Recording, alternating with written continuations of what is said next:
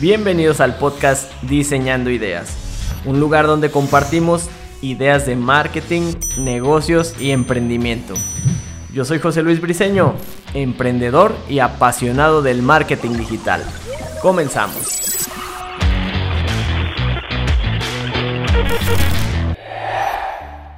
¿Qué tal amigos? Bienvenidos a otro episodio del podcast Diseñando Ideas de Marketing y Negocios. Mi nombre es José Luis Briseño soy emprendedor, dueño de negocio y apasionado del marketing digital.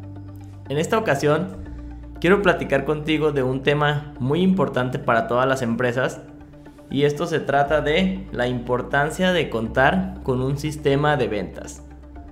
Las ventas son una parte primordial de cualquier negocio. Sin ventas no hay negocio, es así de simple. Entonces, lo peor que podemos hacer es no contar con un sistema de ventas y dejarlas que ocurran por casualidad o quién sabe por qué. Es decir, no tenemos identificado cuáles son esos pasos, cuál es ese proceso que nos hace cerrar o no cerrar ventas. En una pequeña empresa, lo más común es que el propio dueño de negocio sea quien se encarga de las ventas.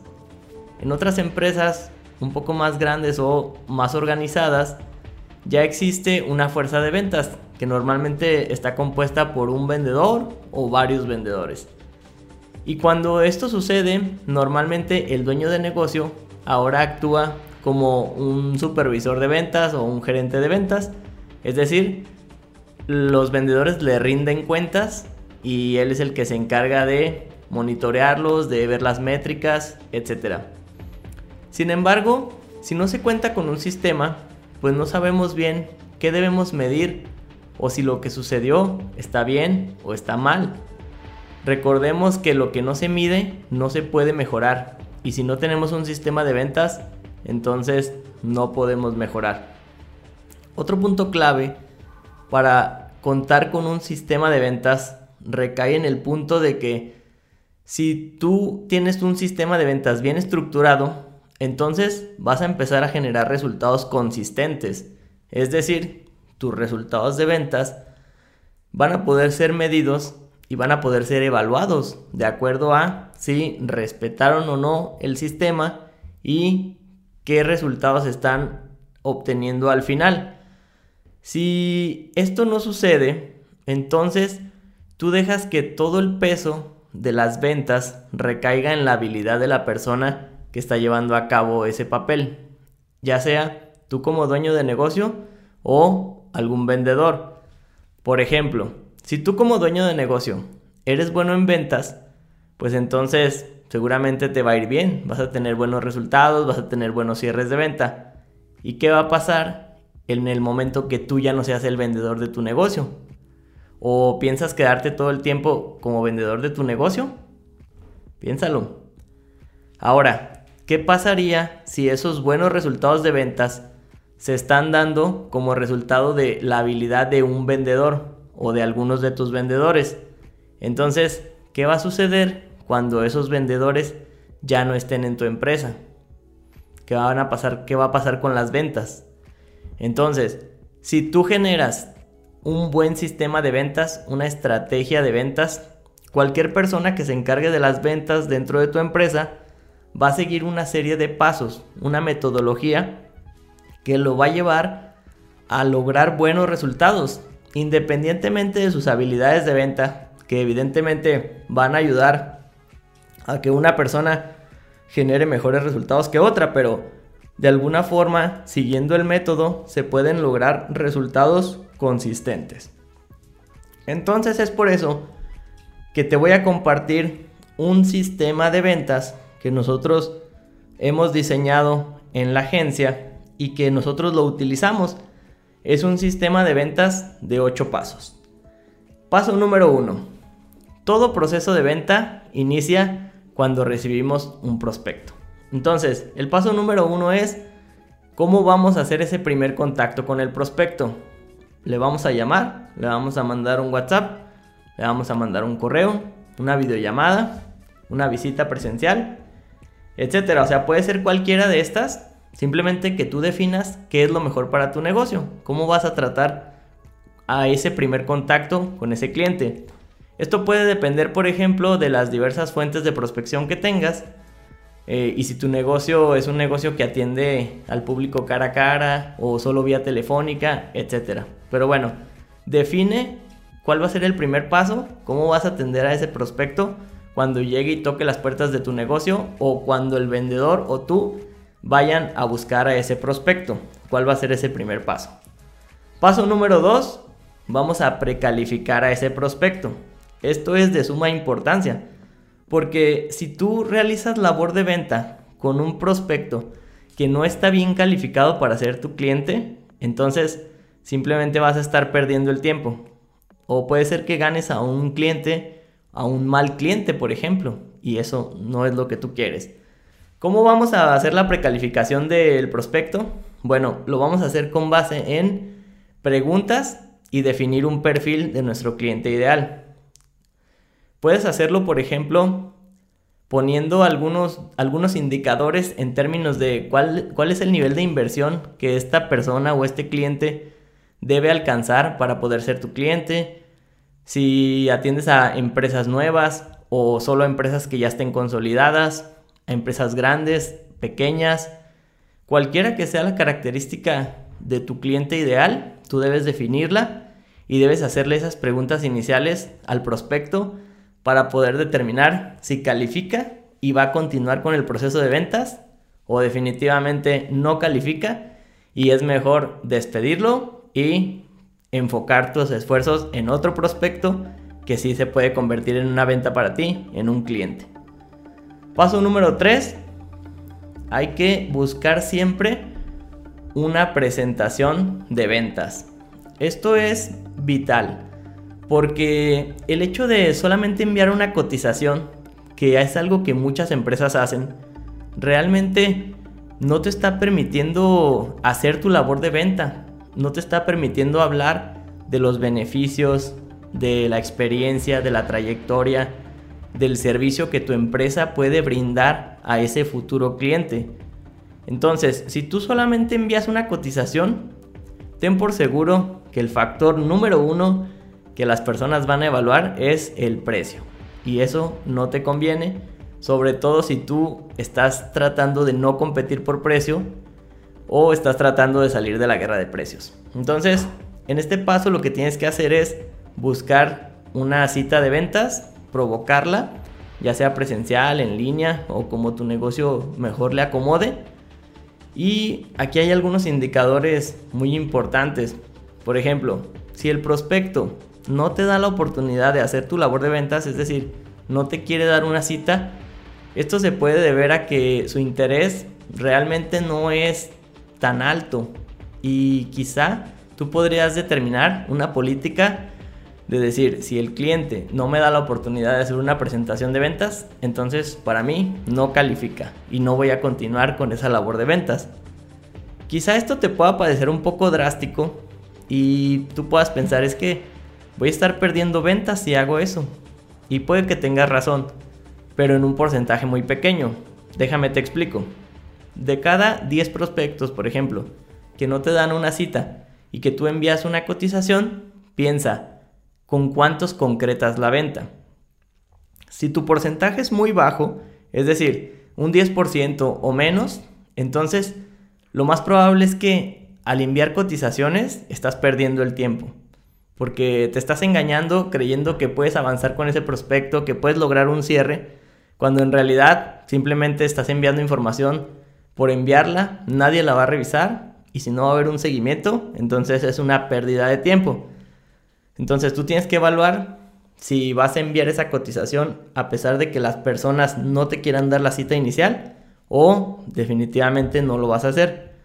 Ahora, un punto clave aquí es que algunas empresas, a mí me ha tocado eso, eh, su proceso inicial es recibir cotizaciones. Por ejemplo, empresas grandes que someten sus, sus, requerimientos de servicio como a concursos, te dicen lo primero que tienes que hacer es enviar una cotización y ya con eso eh, preseleccionamos y ahora sí puedes venir y hacer tu labor de ventas. En ese caso, quizás convenga evaluar y enviar una cotización, pero solo en esos casos. En los demás casos, yo te diría no pierdas tu tiempo, mejor enfócate en aquellos prospectos más valiosos. Muy bien. Una vez que ya hayas logrado eh, agendar esa, esa presentación de ventas, tienes que trabajar en el paso número 4, que es prepara tu presentación de ventas. Es muy importante que si ya lograste que te abrieran las puertas, que te van a escuchar durante un tiempo determinado, pues que vayas bien preparado y que lleves información realmente impactante y de valor. Entonces, lo que yo te sugiero es que prepares tu presentación de ventas con base en la metodología AIDA. Esto es, busca primero llamar la atención de tu prospecto, después generarle un interés, luego un deseo y al último un llamado a la acción claro y preciso. En otros episodios ya te estaré hablando más a profundidad de cómo construir una buena presentación usando la metodología AIDA. Otros puntos clave o tips que te puedo dar para la presentación de ventas es que busques que el ambiente sea favorable. Es decir, no aceptes una reunión en un lugar donde no se pueda hablar, en un lugar donde haya muchas interrupciones, donde haya mucho ruido. Busca de preferencia, por ejemplo, que sean en tus oficinas, porque si sacas al cliente de su oficina, lo sacas de su área de control. Entonces, eso hace que tú tomes un posicionamiento y además evitas las típicas interrupciones de que ya estás platicando con tu prospecto, ya sonó el teléfono, ya le tocaron la puerta, ya hubo un problema, etc. Entonces, busca ese ambiente propicio, busca que sea en tu oficina o en un punto neutro, o si tienes que ir a las oficinas del prospecto, entonces deja muy en claro que necesitas un tiempo determinado, 30 minutos, 45 minutos, y que necesitas tu total atención. Estás en todo tu derecho de, pedir esto, ya que, bueno, el, el prospecto tiene el interés en tu producto o servicio. También otro punto clave es que cuando tú te vayas a reunir en la presentación de ventas, busques que estén los tomadores de decisiones. Si no están ellos presentes, lamentablemente estarás perdiendo tu tiempo. Porque aunque tú pienses, bueno, es que si yo le presento a la persona y ella a su vez le va a ir a decir al tomador de decisiones, realmente nunca le va a transmitir lo que tú pudieras haber transmitido si estuvieras hablando frente a frente con él. Entonces, busca que siempre estén presentes él o los tomadores de decisiones. Por ejemplo, si son varios socios, busca que estén presentes todos. Muy bien. El paso número 5 sería asumir la venta. Conforme vayas hablando con el prospecto, vayas haciendo tu presentación, asume la venta. Habla como si ya el trato estuviera cerrado, habla de lo que vas a hacer, habla de tiempos, habla de formas, etc. Eh, visualízate a ti mismo como que ya tienes el contrato, como que ya lo estás haciendo y haz que tu prospecto se sienta también ya en ese escenario como si ya es tu cliente. Muy bien. Eh, el paso número 6 sería provocar el cierre por emociones. Esto es muy importante porque a medida que tú vas avanzando en la presentación y sobre todo si utilizaste la metodología AIDA, al principio vas a provocar una, una molestia en el cliente, un, dolor, en el buen sentido de la palabra. Déjame te explico un poco. Eh, tú vas a, hablar sobre la principal frustración que ese prospecto tiene en ese momento. Por ejemplo, si son las bajas ventas, pues las bajas ventas. Entonces ellos se van a empezar a sentir un poco incómodos. Conforme vaya avanzando la presentación, tú les vas a ir mostrando que tú tienes la solución para su problema y que tú los puedes llevar del escenario donde se encuentran al escenario a donde quieren ir. Tienes que generar esa confianza. Entonces, en algún momento estas personas van a estar emocionadas con lo que tú les estás proponiendo. En ese momento tienes que buscar el cierre. Tienes que buscar que te digan que sí, que tomen la decisión. Recuerda que en la mayoría de las ocasiones las personas compran por emociones y después lo justifican con su lógica. El paso número 7 es encuentra la objeción. Si ya llegaste al punto de la presentación de ventas, donde ya estás provocando el cierre y las personas se muestran un poco renuentes o te dicen que lo quieren pensar o no toman la decisión de compra, entonces tú tienes que encargarte de encontrar esa objeción. ¿Qué es lo que verdaderamente les está deteniendo de decir que sí? Y déjame te digo, muchas veces no es el precio. ¿eh? Muchas veces no es el precio. Quizás son algunos otros factores. Entonces, tu trabajo como vendedor es encontrar qué los detiene. Haz preguntas directas. Haz preguntas y quédate callado. Espera una respuesta por parte de tu interlocutor para que, basado en sus respuestas, tú puedas encontrar esa verdadera objeción. Observa, no solo escuches. Observa cómo mueven las manos, cómo hacia dónde voltean, etcétera, cómo se comportan. Que eso muchas veces eso dice más que mil palabras. Muy bien. Eh, y el paso número 8 sería da un seguimiento correcto.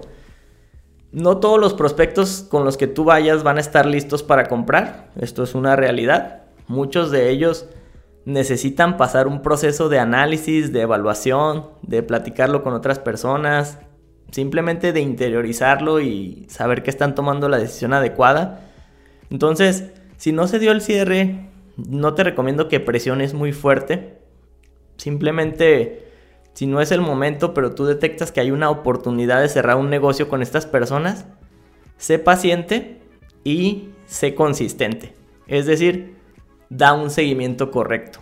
Es eh, anota cuándo tienes que llamarlos, llámalos cada determinado tiempo, pregunta cuándo van a retomar el proyecto, cuándo van a tomar una decisión y no lo dejes pasar. Haz los seguimientos. Nos dice Brian Tracy, el gurú de las ventas, que los cierres normalmente se generan entre el séptimo y el décimo seguimiento. Imagínate esto. ¿Y nosotros cuántos seguimientos hacemos? ¿Dos? ¿Tres? Entonces es muy importante no quitar el dedo del renglón, estar ahí presentes para que cuando esta persona esté dispuesta ahora sí ya a cerrar el trato, piense primero en ti. Y además, tú le vas a estar demostrando por medio de tus seguimientos que tu empresa es confiable, que tú como persona eres confiable o tu vendedor y que el nivel de servicio que está recibiendo en ese momento para cerrar la venta va a ser el mismo nivel de servicio que va a recibir cuando ya contrate los servicios o los productos de tu empresa. Eh, también un, un punto clave que te puedo dar aquí es al momento de si tú percibes que el cliente está casi, casi convencido, pero por algún motivo no da el paso para cerrar, utiliza las llamadas ofertas de alto valor percibido. E, esto también funciona si el cliente te pide algún descuento, porque no te recomiendo dar descuentos. Entonces, las ofertas de alto valor percibido es algo extra que tú puedes dar, un servicio, por lo general, y que esto hace que el cliente sienta que ganó, sienta que negoció algo, sienta que está obteniendo algo extra y eso lo puede impulsar a hacer el cierre. Muy bien. Y algo muy importante es menciona cuánto vale eso que tú estás dando extra y que lo estás dando sin costo si se decide cerrar el negocio en ese momento. Muy bien amigos, hasta aquí el episodio de hoy. Espero que te haya compartido mucho valor. Espero que estas ideas te sirvan para implementarlas en tu negocio, que puedas empezar a estructurar tu sistema de ventas. Recuerda que esto te va a ayudar a ser consistente con tus resultados de ventas. Si te gustó este contenido, por favor, compártelo, sígueme, suscríbete a mi canal. Puedes encontrar más información en mis redes sociales, búscame como José Luis Briseño o JL Bricenor, mi página web jlbricenor.com. Gracias amigos.